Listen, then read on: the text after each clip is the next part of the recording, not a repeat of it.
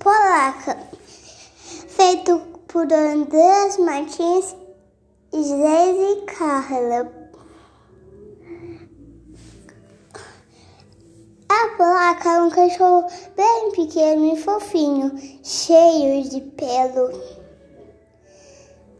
Todo mundo, quando ele olhava para ele, o dono dele, sempre via os olhos brilhantes, parecendo uma pedra de concha.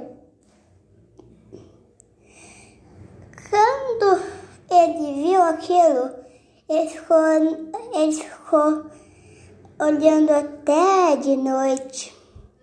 Mas o cachorro dormiu e e quando o dono acordou, ele não estava mais lá, mas ele estava na casinha. Ele sempre gostava de brincar.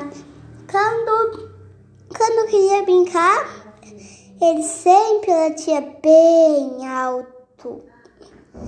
Só que aí aconteceu uma coisa. Todo mundo, todo mundo queria aquele cachorro, mas ele já tinha o dono, que era o Andrés.